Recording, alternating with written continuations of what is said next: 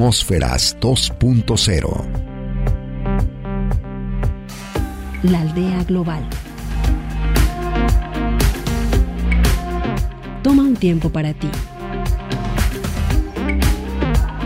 Salud, psicología, neurociencias, medio ambiente y más.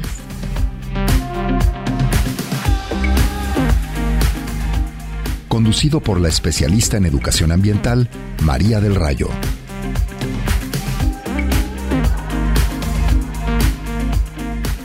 Sé parte de esta nueva aventura radiofónica.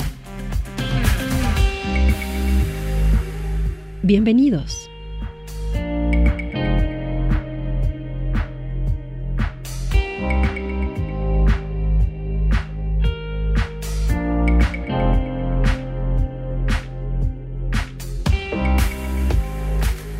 Bueno, pues nuestro tema el día de hoy, ¿existen bases biológicas para la orientación sexual? Agradecemos como siempre nuestra producción Isabelita Cruz y en los controles operativos a Raúl Peguero. Nuestro invitado para el día de hoy, la doctora Claudia Mezcua Gutiérrez. Ella es profesora del Instituto de Neurociencias del CUTBA.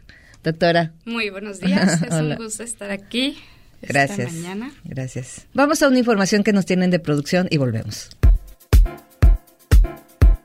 La característica más sobresaliente de la conducta sexual humana es su diversidad. Así, es posible que no existan dos individuos con las mismas ideas acerca de quién o qué es sexualmente atractivo, o cuáles son los medios más apropiados para consumar esa atracción.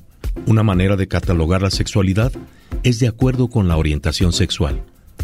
Esta se define como la dirección de los sentimientos o conductas sexuales hacia individuos del sexo opuesto, del mismo sexo o alguna combinación de ambos.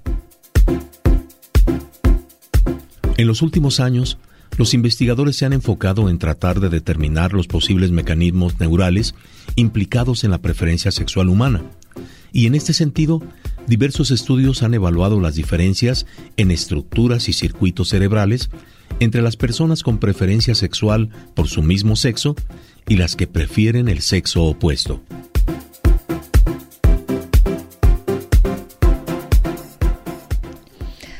Doctora Claudia Mezcua, hay múltiples y muy diversas opiniones respecto a la homosexualidad. Leyendas urbanas, prejuicios, ah, desde la perspectiva cualquiera que se pueda puntualizar. Pero tú eres la especialista y entonces comencemos por el principio. ¿Qué es la orientación sexual, doctora Claudia? La orientación sexual, como decía en la cápsula, es esa atracción hacia algún individuo de la misma especie que va a ser tu potencial pareja sexual y normalmente es hombre-mujer de diferente sexo, que es la heterosexualidad, o la homosexualidad, que es atracción de un hombre por un hombre, o eh, el lesbianismo, que es de mujer a mujer, o bisexualidad, cuando no hay una, una atracción en particular, cuando hay una atracción por ambos, ambos sexos. Y son todas esas conductas eh, o motivación, digamos, que te lleva a acercarte a esa pareja que tú prefieres, ¿no? A ese individuo que tú prefieres. Hay quien dice que la parte cultural eh, es la que podría determinar finalmente la orientación sexual. Hay quien dice que también hay una gran carga biológica y fisiológica y biológica ¿Cómo es esta situación? Hay muchas, muchas maneras de abordar la preferencia sexual. Eh, particularmente se ha estudiado mucho la homosexualidad desde el punto de vista antropológico, psicológico y ahorita se están estudiando mucho los sustratos biológicos o neurales de la, de la preferencia sexual. Dependiendo de cómo se aborde o cómo se estudie, pues va a ser como se perciba, ¿no? Se ha visto que entre más justificación o explicación biológica haya, eh, la homosexualidad o la preferencia es una enfermedad o es algo que ya se tiene, no es algún componente que el individuo quiera, ya nació así por aspectos biológicos, ya sean neurales o genéticos, entonces ya hay una mayor aceptación, digamos. Pero cuando se dice no, es un aspecto psicológico, es puramente todo está en él, todo está en su mente, por algo, se puede quitar, entonces ahí ya hay otra otra vertiente. Entonces, dependiendo de, de cómo se aborde, es cómo se va a entender o cómo se va a explicar o incluso las el comportamiento que tengamos ante esta, esta preferencia, ¿no? Ante estos individuos. Entonces, el aspecto neural o biológico eh, se ha estudiado particularmente comparando los cerebros de hombres homosexuales y heterosexuales. Entonces ven que hay un núcleo particular, eh, un núcleo que le llaman sexualmente dimórfico, de hecho, núcleo en, en el hipotálamo, que ven que es diferente que en los homosexuales, es de otro de otro tamaño, con otras características. Entonces ¿sí? hay diferencia a ese nivel. Sí han encontrado diferencias a nivel neurológico, así como los han encontrado entre hombres y mujeres, ¿sí? O sea, entre hombres y mujeres, que tenemos un, un cuerpo calloso diferente, que tenemos un, núcleo este, sexual dimórfico muy parecido al, al, de los homosexuales, mayor, entonces sí hay sustratos neuroanatómicos que justifiquen, digamos, o que por ahí se pueda llegar a pensar de una influencia a nivel neural, particularmente cerebral. ¿no? Los movimientos de reivindicación de los derechos homosexuales y lésbicos han combatido mucho que se les trate como enfermos. Ellos anuncian eh, no somos más que diferentes. Y en la diferencia está en la, la riqueza de este planeta eh, humano o biodiverso, porque mucho tiempo se les consideraba, bueno, hasta la fecha he leído, por ejemplo, uh, por parte de religiones, eh, de morales fundamentalistas extremas, que bueno hay que curarlos porque están enfermitos. Y cursos cursos para dejar de ser homosexual. Exactamente. Sí sí en o, sesiones. incluso los los meten a clínicas no y les dan tratamientos conductuales para para que sea ese, esa transformación o ese cambio. O los fundamentalistas islámicos los matan con piedra. Es lo que hablábamos, ¿no? Dependiendo del concepto que se tenga de por qué es la o cuáles son las causas de la preferencia, va a ser el, la acción que se tome, ¿no? En particular, en lo que he, he investigado y he leído, el, la preferencia sexual es multifactorial. Hay muchísimos factores que pueden estar implicados. No podemos casarnos con el hecho de que nada más es lo biológico, nada más es lo psicológico, nada más es lo ambiental o nada más es lo genético, este o X o Y causas, ¿no? Como que hay un conjunto de factores que están interviniendo. Entonces no podemos decir, esta es la causa única de la preferencia, ¿no? Hay muchísimos factores que están implicados. Vamos a, al CUTBA, porque los jóvenes nos tienen una información. ¿Cómo crees que se determina la orientación sexual? Soy Juan Manuel, soy de la carrera de biología. Podría decirse que se determina una por la atracción hacia ese mismo sexo, ya sea por alguna, este, tal vez trauma, por alguna violación o algo así, y de ahí generar ese, digamos que esa preferencia. O también podría ser unas hormonas, una mala experiencia con el sexo opuesto Hola, pues mi nombre es Luis, soy de biología, voy en noveno semestre y creo que sí va desde una educación básica en la familia y pues educación primaria, ¿no? La, la básica, cuando el niño empieza a socializar, pero principalmente de la familia. ¿Creen que existan bases biológicas que determinen la orientación sexual? La verdad yo digo que no, porque porque no ha habido algo que demuestre que hay una malformación o algún problema en el genoma humano que diga, ah, por esta modificación en cierto gen quiere decir que va a ser homosexual. No. O que por las hormonas quiere decir que va a ser homosexual. Tampoco. Sino que es más este, psicológico, por así decirlo, o una preferencia simplemente a su mismo sexo, pues. Pero tú como científica, eh, doctora Claudia Mezcua, nos estás diciendo que sí hay diferencias, por lo menos neuronales, que ya se han comprobado. Hay diferencias neuronales.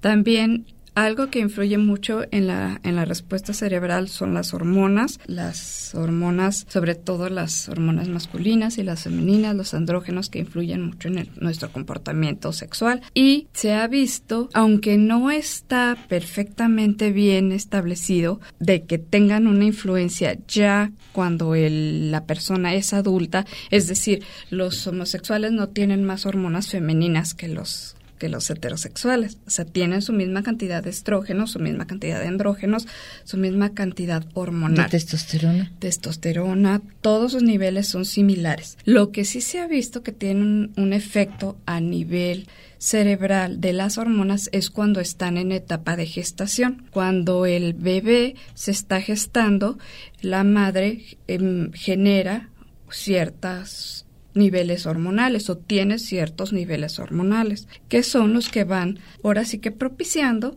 ya cómo se va desarrollando el bebé y la carga genética que va a tener. Entonces, si hay una alteración de hormonas en la mamá cuando está gestando, sobre todo los primeros tres meses, que es cuando se determina este, antes de los tres meses el bebé todavía no se sabe si va a ser niño o niña, todavía no está determinado el sexo.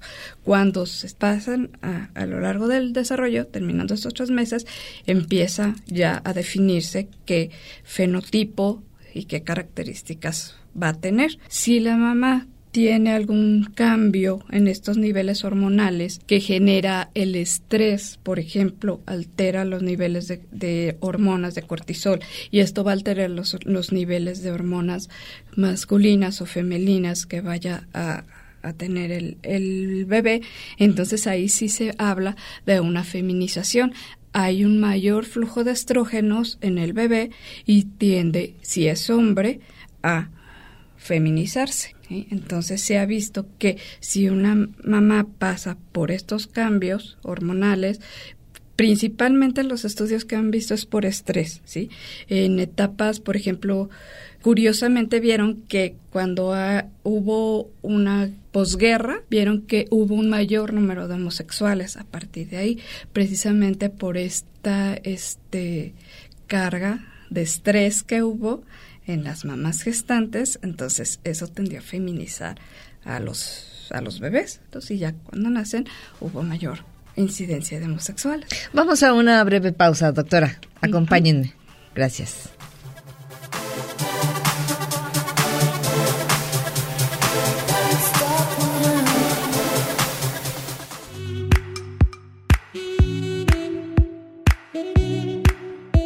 Continúa escuchando Atmósferas 2.0. El programa más natural de Radio DG.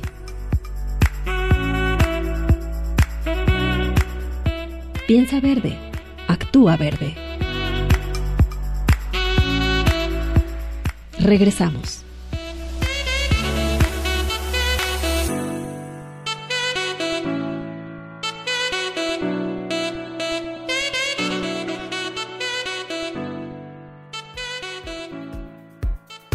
Estudios endocrinos han mostrado que no existen diferencias en los niveles hormonales entre individuos masculinos homosexuales y heterosexuales. En torno a la genética, un hallazgo interesante es la propuesta de que la homosexualidad se presenta como un rasgo familiar. Muchos homosexuales o lesbianas tienen al menos un hermano o una hermana o algún pariente cercano que es homosexual. De acuerdo con datos estadísticos, queda claro que el hecho de tener un hermano homosexual incrementa significativamente las posibilidades de ser homosexual. Alrededor de 25% de todos los hermanos de homosexuales también son homosexuales. En la población general, el índice de homosexualidad masculina es de alrededor del 5%. Los estudios en mujeres son menos extensos, pero se cree que cerca de 15% de las hermanas de lesbianas son también lesbianas.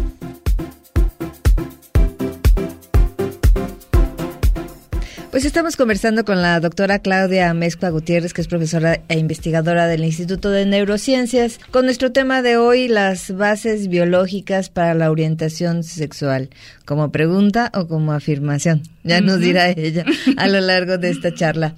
Bueno, y mm, comentábamos en el corte, doctora, que no es lo mismo orientación que preferencia que identidad.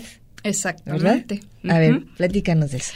Yo puedo tener una preferencia por mi mismo sexo, en este caso por una mujer, y ser lesbiana, pero identificarme como mujer. O sea, mi, Ah, sí. mi identidad es como mujer. Yo soy mujer y así como mujer femenina, con todas mis características Ajá, sí.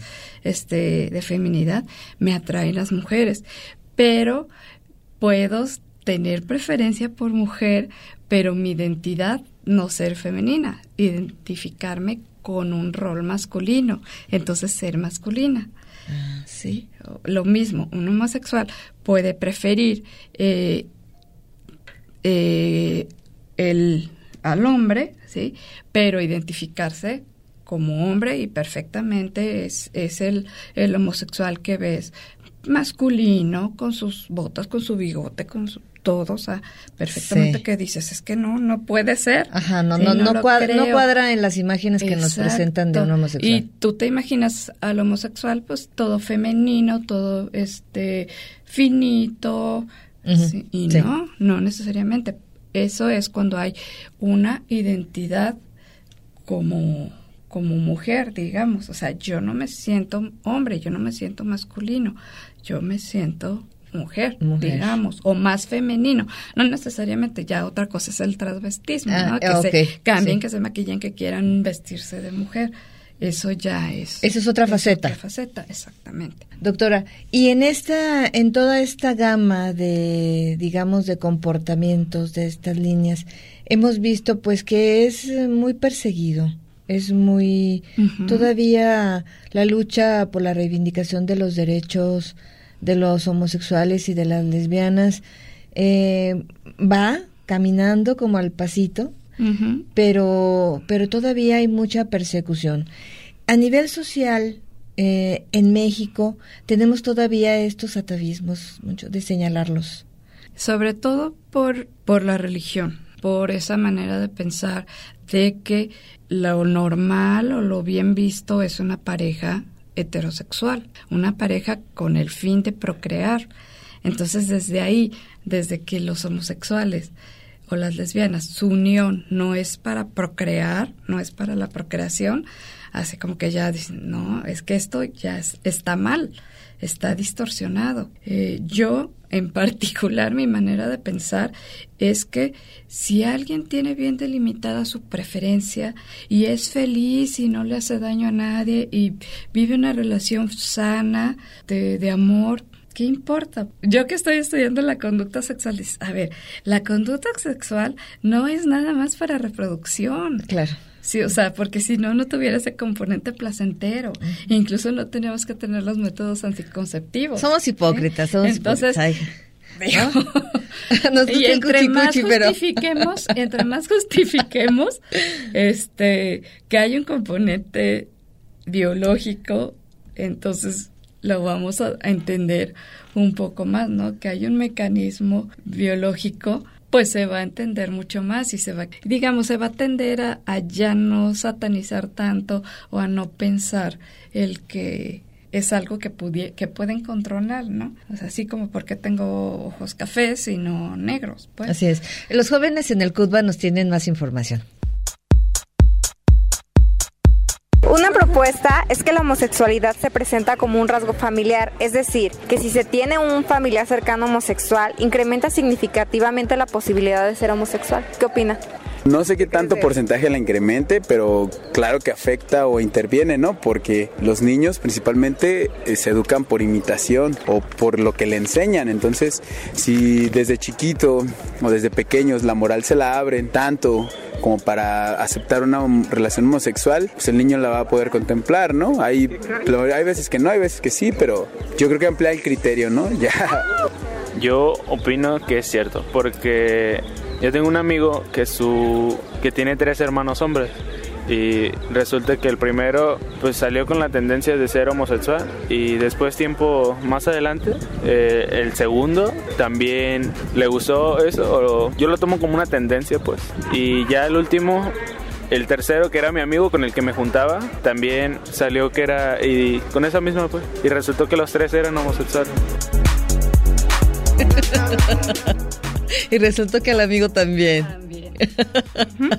Estas cosas de le gustó o no le gustó. Bueno, es como. Como tú lo dices, y bien lo dices, que eres científica tienes el pelo negro, tienes los ojos cafés, tienes el pelo rubio. Estas maneras de inducirnos a, al racismo, al bullying, a la intolerancia.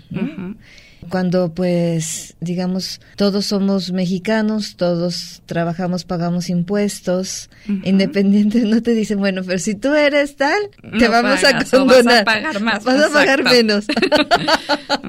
no, no, el SAT anda tras nosotros, así como con la varita justiciera, a todo el mundo. Pero bueno, tenemos esto, tenemos esto que culturalmente todavía nos cuesta bastante. ¿En tus investigaciones hay algún hallazgo que tú hayas encontrado de manera ah, muy puntual, eh, algo que quisieras compartir con nuestro público, que te ha llamado mucho la atención? Mira, algo que es muy importante es que eh, mi idea o mi creencia es que la homosexualidad, lo que decía hace ratito, no tiene una única causa es un, es un proceso o un aspecto multifactorial, ¿no? Está implicado, ya decíamos, lo neurofisiológico a nivel cerebral, que ya hay áreas este, diferentes, a nivel hormonal y también a nivel genético que se tocaba ese ratito en la en la cápsula. A nivel genético sí hay una tendencia a un 25% de posibilidades de que si eres homosexual, este perdón, que si tienes un hermano homosexual vas a o algún familiar, vas a tender a tener características homosexuales. Hay una carga genética. En lesbianas se ha estudiado menos, hay 15% de posibilidades. Sin embargo, aquí me pueden decir qué pasa con entonces con el aprendizaje, con el aspecto psicológico, ¿no? Si yo soy un niño que veo que mi hermano tiene esa preferencia y tiene cierto comportamiento, pues lo voy a imitar. Según lo que he investigado y he leído, a mí me queda claro que ciertamente puede tener una influencia el aspecto ambiental o el aspecto psicológico, pero aquí me lleva al cuestionamiento. ¿Por qué si nosotros convivimos también con nuestros hermanos en muchos otros aspectos, si mi hermano es abogado, yo también me voy a hacer abogado. O si mi hermano tiene ciertos comportamientos, yo también los voy a hacer. Y no necesariamente, cada uno tenemos nuestra, aunque vivimos en el mismo ambiente, aunque vivimos en la misma este, familia, en el mismo sustrato social, cada quien tenemos preferencias diferentes. A mí me va a gustar la música y a mi hermano le va a gustar el fútbol. ¿Por qué se va tanto esta tendencia hacia la preferencia?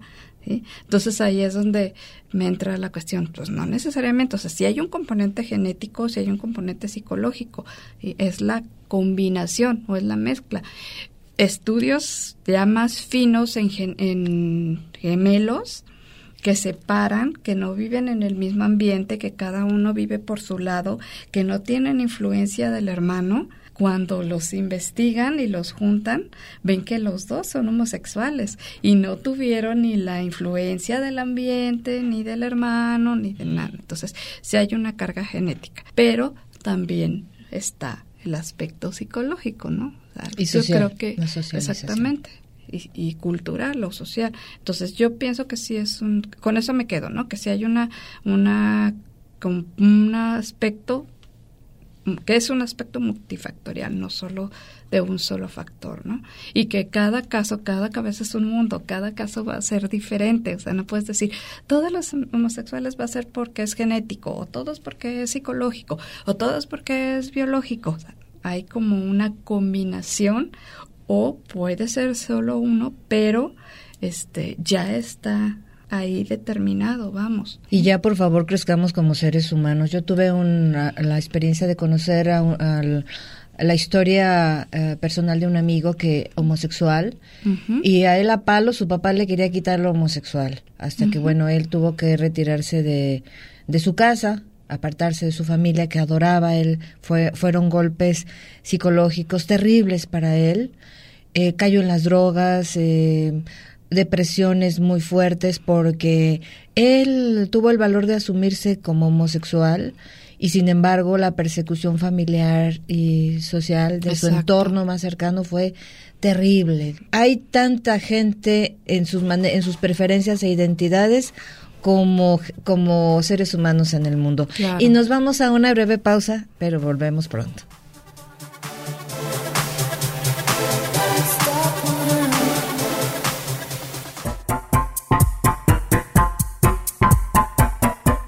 De amor no puede ni debe estar basado en el consumo irracional, en daños a terceros ni en la destrucción. Y no, no nos referimos a infidelidades.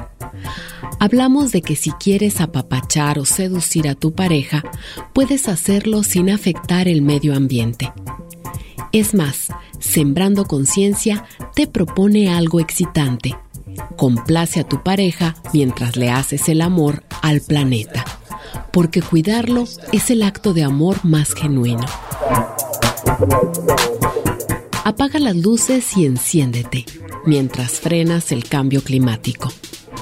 Si te encanta ver a tu compañero, entonces fácil. Haz el amor durante el día o crea un ambiente todavía más seductor usando velas, pero que sean de cera de abeja y parafina y no de petróleo. Recuerda que cada vez que usamos energía producida por la quema de combustibles fósiles, contribuimos al calentamiento global. Ponte muy pero muy ardiente con frutas de la pasión, pero libres de transgénicos. Algunas frutas pueden ser afrodisíacas como las fresas, zarzamora, moras, frambuesas, cerezas, entre otras, pero busca que sean orgánicas. Ahorra agua en pareja. Un acto tan íntimo como un baño juntos es definitivamente muy verde. Si eligen bañarse en pareja, ahorran jabón y agua. ¿Quieres un acto de amor más significativo hacia el planeta?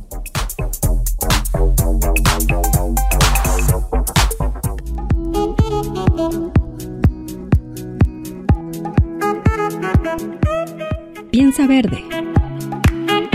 Atmósferas 2.0. El lado divertido de tu cerebro. Continuamos. Conversando con la doctora Claudia Mezcua. Me decías que estás en, en, una investigación sobre los estímulos eléctricos en el cerebro y has descubierto cosas muy interesantes. Sobre la actividad eléctrica a nivel cerebral. Sí, cuando se estudia la conducta sexual, una de las, de las fases de la conducta sexual es la activación o la excitación sexual. Para la excitación sexual es muy importante el estímulo, ¿no? El estímulo sensorial o el estímulo que tenemos del exterior. Y en el humano somos más visuales, entonces los, el estímulo visual pues inmediatamente este, te genera una respuesta, ¿no? Sobre todo en los hombres. Entonces, este, estaba, estoy haciendo una investigación eh, con la respuesta electroencefalográfica ante la estimulación visual erótica y categorizamos a hombres heterosexuales y hombres homosexuales. Y ahí se puede ver qué tipo de respuesta hay ante un estímulo que es tu preferencia y no es tu preferencia, si hay un componente de activación. Estamos analizando esos resultados ya en, en hombres heterosexuales, ya se vio que ante el estímulo visual erótico hay una respuesta, lo que llamamos este sincronización a nivel electroencefalográfico, nuestros dos hemisferios trabajan de manera simultánea y hay áreas las frontales, que son adelante, que se activan cuando hay un proceso de, de tratar de percibir un estímulo y de cómo voy a responder, si voy a actuar o voy a inhibirlo. Entonces se, se activan esas áreas y se desactivan las traseras, las, las posteriores, las, los parietales. Entonces vimos que sí hay una baja de correlación ante esa estimulación erótica en hombres heterosexuales. Ahora vamos a ver qué pasa con los homosexuales. Si ante un estímulo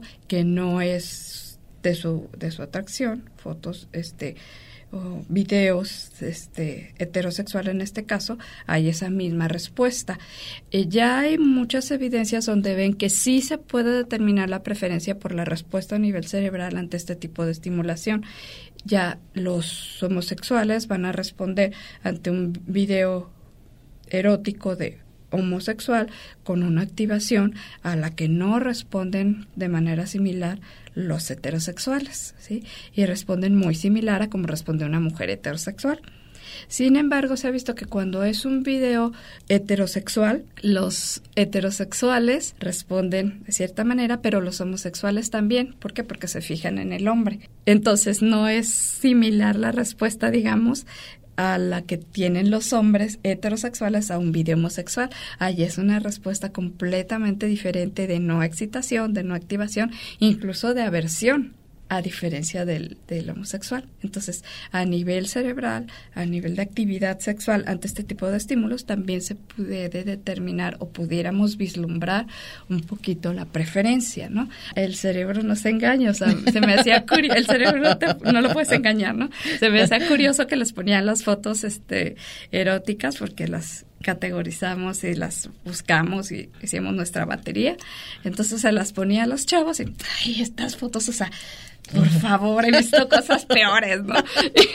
y, este, y a la hora que los poníamos, les pasábamos las fotos y le tomábamos su, su registro electroencefalográfico, veíamos que sí había una respuesta. A ver, no que no, no que, ¿qué onda? Ahora sí que es una respuesta fisiológica automática, ¿no? Digamos, no puedes, este, ahí se ve. Vamos a una información de producción y volvemos. Al tratar de encontrar una fundamentación fisiológica para explicar la orientación sexual, no se pretende afirmar que la orientación sexual es innata o está biológicamente determinada. A la fecha sabemos que la orientación sexual, así como el gusto por cierto tipo de comida o el recuerdo de alguna fecha, dependen de sustratos químicos o funcionales en el cerebro. Sin embargo, es indudable que los factores sociales y familiares son esenciales para el establecimiento y el ejercicio de la orientación sexual. Desde esta perspectiva, se concluye que la preferencia sexual depende de múltiples factores, muchos de los cuales aún no han sido identificados. Y bueno, en esta, en esta investigación eh, en la que eh, tú estás utilizando estímulos eléctricos en el cerebro, eh, finalmente, ¿en qué momento vas? Ahorita vamos para canalizando la diferencia entre homosexuales y heterosexuales. Ver, ya analizamos la, la respuesta de los heterosexuales, ahora vamos a analizar la respuesta de los homosexuales y ver cómo es, ¿sí? Caracterizarla ver si hay diferencias, si se da esta misma, esta misma respuesta. Perdón, utilizamos ahorita estímulo heterosexual, no les pusimos homosexuales porque queremos ver primero si hay diferencia entre esa respuesta que mi hipótesis o nuestra hipótesis es que sí va a haber diferencia, pero no tan marcada, por lo que hablábamos hace ratito, ¿no? Que lo que el homosexual sí se puede fijar en el hombre, no le resulta tan tan aversivo aunque esté con una pareja heterosexual, aunque esté con una mujer, ¿no? Y bueno, aquí eh, quiero puntualizar mucho que heterosexuales no nos preocupemos por socializar y por amar fraternalmente a una persona homosexual o a una mujer lesbiana. Eso no quiere decir que ni nos van a perseguir, ni nos van a seducir, ni nada de esos cuentos chinos que luego nos andamos inventando como seres humanos. Digo, cada quien en su rincón, ¿no? Exactamente. Y una persona con preferencia heterosexual, homosexual, lo que sea, tiene su cabecita llena de sus fantasmas o en su cabeza es un mundo. Tanto las mismas broncas tiene un homosexual como un heterosexual como una lesbiana. Y no porque tenga esa preferencia va a querer decir que sea más problemático o que tenga una patología o como dices que me va a seducir o que voy a tener problemas. O sea, no, hay personas homosexuales tan sanas, y bueno, me voy a referir a homosexuales como, como mujeres y hombres, ¿no? Porque si hay esa diferencia, homosexual es el hombre y la lesbiana es la mujer, ¿no? Tan sanos o más que un heterosexual, ¿no? que una pareja heterosexual. No quiere decir que el que yo tenga X o Y preferencia voy a estar patológico o ya voy a tener por sí misma una patología. No. No, necesariamente. Hay, hay personas, yo conozco muchísimos homosexuales, muchísimas lesbianas que son personas tan sanas y tan trabajadoras, tan productivas, o sea, tan confiables como cualquier otra y no por por eso. Y, hetero, y heterosexuales tan mañosos. Exactamente, o sea, eso no es un Y tan que se dan a la vagancia y a la simulación y, y, bueno, a situaciones este muy obscuras que, que wow. O aquella gente que, que son homosexuales de closet, pero que luego persiguen a los homosexuales valientes o a las mujeres lesbianas que han salido a decir, bueno, y soy así, ¿y qué fregados pasa? No pasa nada. ¿no? Exactamente. No, estamos como en una, en una especie de batalla moral, eh, de simulación en todo sentido. Nos vemos en la política o en las artes, en, en donde quien, en donde quiera pero sobre todo en ciertas áreas, en ciertas profesiones, hay que esconderlo. El político lo esconde mucho porque si no, luego, pues, ¿cómo capta adeptos? Exactamente. ¿Cómo capta adeptos? Porque, pues, viva la familia y viva la familia heterosexual. Y en México, más en ciertas regiones que en otras, ¿no? Sí. Porque hay, hay regiones mucho más libres. Por ejemplo, el Distrito Federal es mucho más libre en, todo eso, en respetar. Exacto. respetar, como dijo Benito Juárez, ¿verdad? Respetémonos, compadre. El respeto al derecho ajeno es la paz. Exactamente. Pero aquí somos muy, somos muy dados a la persecución, ¿no? Exactamente.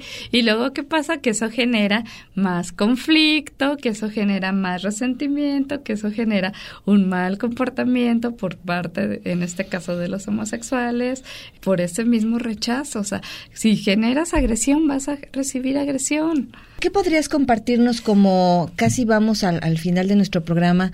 Algo que tú consideres muy importante en todo este estudio, en toda esta historia eh, de trabajo científico que nos has relatado. ¿Qué te parecería importante que nuestro público pudiera escuchar de ti? Pues creo que lo más importante es que se entienda que la preferencia sexual es multifactorial, no hay un solo factor, que hay diferentes factores, que cada cabeza es un mundo y que la preferencia simplemente es eso, una preferencia. Y respetar, como dices, respetar, entender, eh, apoyar, o sea, o a lo mejor si no voy y me voy a hacer amigo, amigo, este, pero sí no meterme, ¿no? O sea, de ahí en fuera, no, que no haya esa homofobia, que no haya esa, dejar que la otra persona se exprese como quiera, ¿no? Porque ahí ya también está influyendo en pues en la propia eh, desarrollo o expresión del otro individuo, ¿no? Construir una cultura de la tolerancia y de la inclusión. Y acompáñame a una pausa que es breve y volvemos.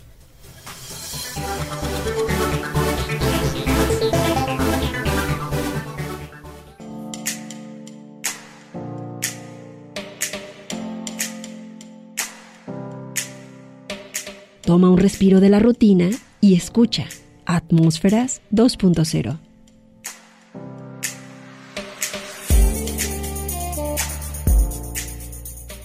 Continuamos.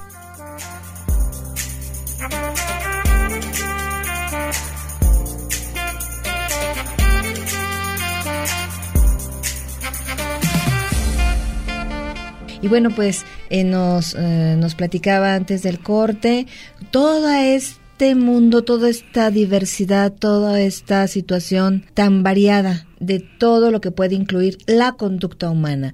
Y en este caso, por nuestro tema de hoy, que es la homosexualidad o el lesbianismo y sus bases eh, biológicas, sus bases neurológicas.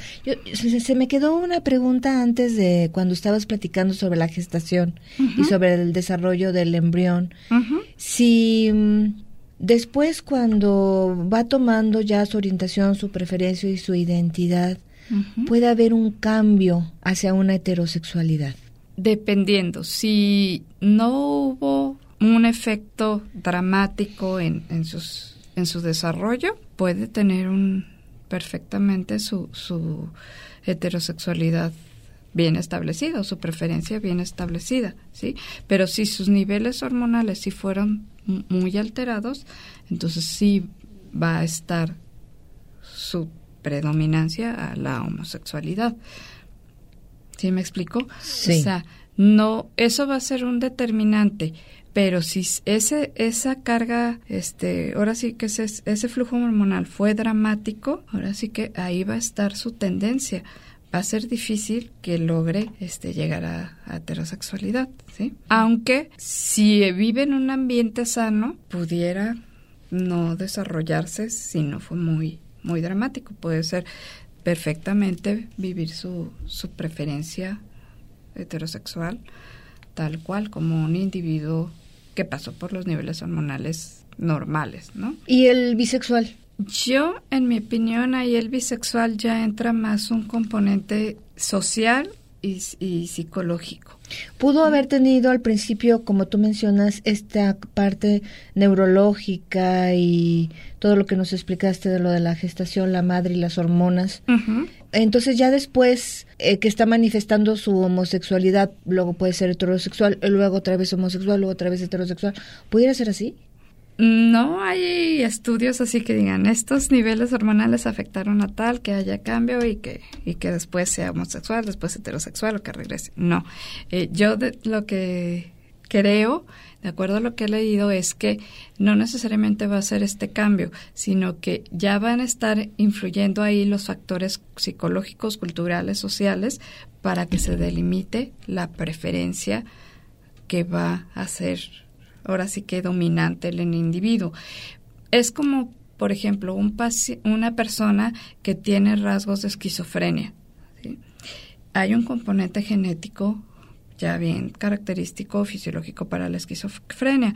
Si vive en un ambiente sano, puede ser que este, esta esquizofrenia no se desarrolle porque está en un ambiente sano, en un ambiente este, favorable, enriquecedor.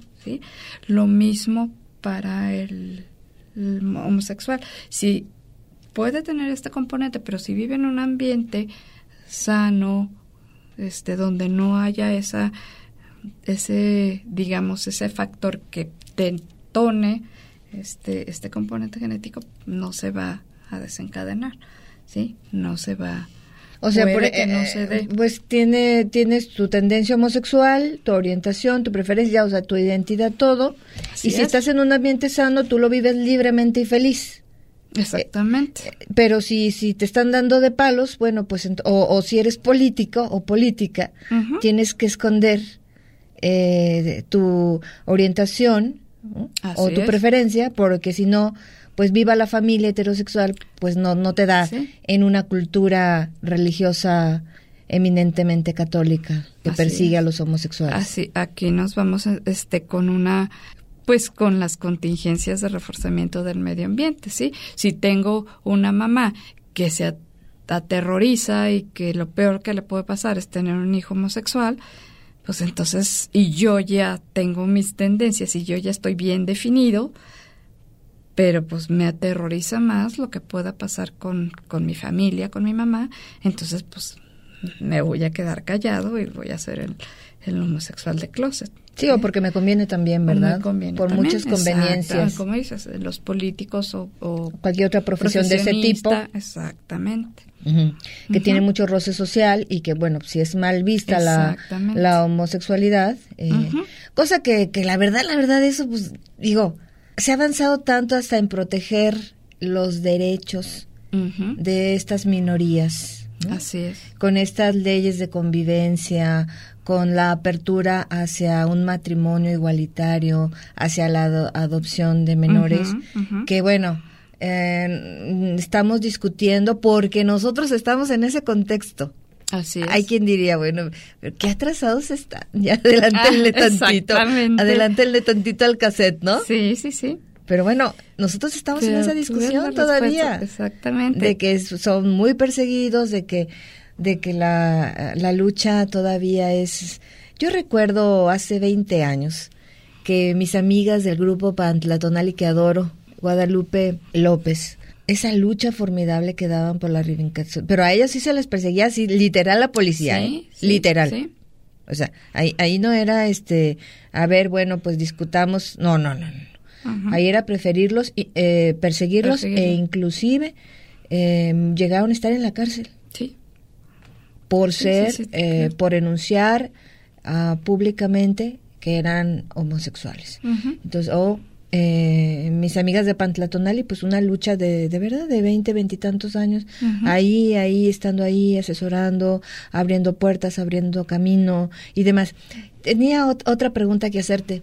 En culturas antiguas, eh, por ejemplo, en la vida de Julio César nos relatan sus historiadores que él tuvo un episodio con un rey de por allá por aquellas zonas de Turquía y que entonces el rey tuvo una relación sexual con el rey, pero el rey eh, él fue el pasivo, el rey fue el activo. Porque el rey no podía ser el pasivo, porque entonces ser, ser el pasivo era convertirlo en mujer. Y el rey turco le tocaba ser el hombre, pues, ¿no? Los historiadores dicen que eso marcó terriblemente a Julio César, ese episodio en donde la hizo de mujer ante ese rey. Esta cosa todavía existe en donde el hombre heterosexual, si tiene una relación sexual con con otro varón, pero él es el activo, entonces no deja de ser el, hombre heterosexual. exactamente. ¿Es así? O no deja su rol masculino, ¿sí? que es a lo que le, temen muchos hombres. O sea, muchos hombres la idea de, ah, el preferir a un hombre me va a convertir en mujer o yo, como dices, voy a ser la mujer. Y no necesariamente. De hecho, entre los homosexuales, ya en parejas establecidas, hay cambios, hay combinación. Uno es el activo y uno es el pasivo a veces. Y, y, es cuestión de intercambiar. De acomodarse. Exactamente, de cada quien. Sí, porque pues ahí, este, ahí, ahí la, la sexualidad es diferente. Exacto. Yo recuerdo porque estudié psicología, para los que no saben que estudié psicología. Y entonces eh, mis compañeros que se definieron por la sexología, eh, que ya tomaron cosa de medicina y luego sexología, nos decían que muchos hombres, o nos dicen hasta la fecha, que muchos hombres no permiten su masaje prostático porque y, que entonces eh, nos dicen, es que el punto G está en la próstata, es que entonces el placer se multiplica. Pero eh, no lo permiten porque entonces dicen, ah, no, ¿Crees que soy homosexual o qué crees? ¿O crees que tengo esa tendencia? Déjame ahí, no me toques. Exactamente. Entonces dicen, no permiten, no se abren a ese mundo de una sexualidad plena y lúdica. ¿no? Exactamente. Estamos llegando al final, Claudia. Danos un mensaje en 20 segundos. Yo creo que la sexualidad, como dices, es, es apertura, es descubrir, es descubrimiento y respetar.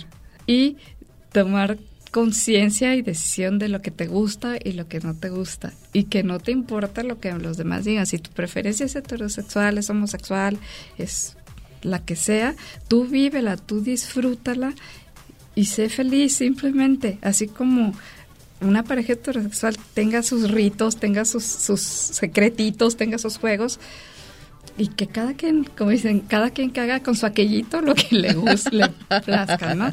O sea, como que haya más apertura, más apertura a vivir esa sexualidad y dejémonos de las preferencias y de lo, las causas, o sea, porque hay muchas causas, cada, cada persona tiene su historia. Cada cabeza es un mundo. Cada persona tiene su historia, tiene sus antecedentes y si te pones a escarbarle... Radio escuchas, amémonos los unos a los otros. Acuérdense, Acuérdense que hagas, eh, no hagas a otro lo que no quieras para ti. Respetémonos, construyamos una cultura incluyente y de tolerancia. Respetémonos. La homosexualidad, el lesbianismo y cualquier otra derivación sexual entre los humanos es muy respetable. Mientras yo no me meta contigo mientras sea respetuoso y cuidadoso y mientras los demás no se metan conmigo. Doctora Claudia Mezca Gutiérrez, profesora investigadora del Instituto de Neurociencias, fue un placer platicar contigo y hasta la próxima. Y a todos ustedes, muchísimas gracias y nos vemos en la próxima emisión. Nos escuchamos. Gracias.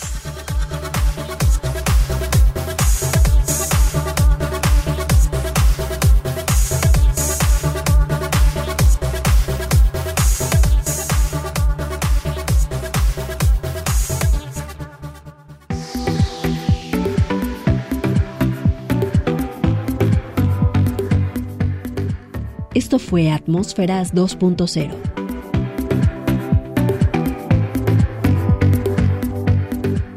Saber vivir. Revista dedicada a la divulgación de la ciencia.